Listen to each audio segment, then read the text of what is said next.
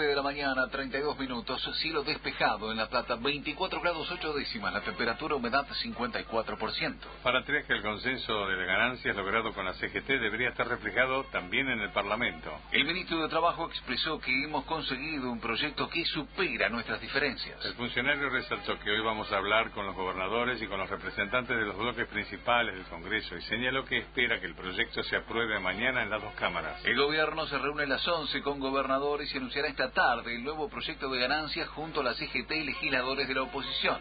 La CGT no quiso entrometerse en cómo el gobierno recompensa lo que dejará de percibir por los cambios de ganancias. Lo dijo Radio Provincia Andrés Rodríguez, secretario general de UPCN, quien señaló que de esa cuestión deben ocuparse el Ejecutivo y los parlamentarios. Nosotros en particular no quisimos entrometernos en esa temática porque no es, no es, la nuestra. Es decir, esa, esa cuestión de cómo se compensa lo que lógicamente se va a destinar Ojo, de cualquier manera, cuando uno dice parte, vuelve al mercado, vuelve al mercado y al consumo, porque la gente va a tener, va a disponer de mayor eh, dinero para eh, gastar. Como filosofía, la CGT no se ha entrometido en cómo se compensa esto. Eso es ya un resorte específico del gobierno y de los parlamentarios.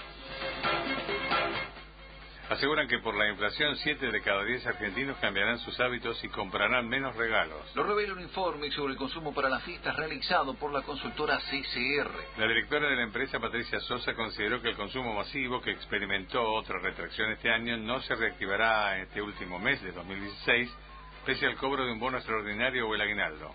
Todas las salas sanitarias de La Plata estarán preparadas para atender posibles accidentados durante las fiestas. Móvil. Alfredo Lucchesi, secretario de Salud de la Municipalidad de La Plata, informó que las salitas o los centros asistenciales de salud de cada barrio van a estar preparados para las fiestas, para atender los problemas que puedan ocasionar accidentes de cualquier tipo. Los centros de salud, sus profesionales han sido capacitados este último fin de semana y dijo Lucchesi que confía plenamente en los profesionales y todos los trabajadores para que podamos pasar las fiestas en paz.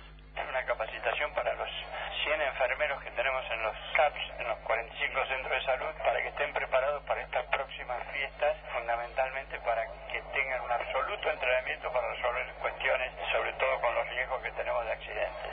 Estamos sacándolas adelante, por suerte, sí. Lentamente, pero va, siguen funcionando, están trabajando muy bien los médicos, colaborando todos los integrantes, todas las personas que trabajan, enfermeras, limpieza, las promotoras de salud, eso es fundamental. Alfredo Lucchesi, secretario de Salud Comunal, Vito Ascolese, desde la Municipalidad de La Plata, informa provincia.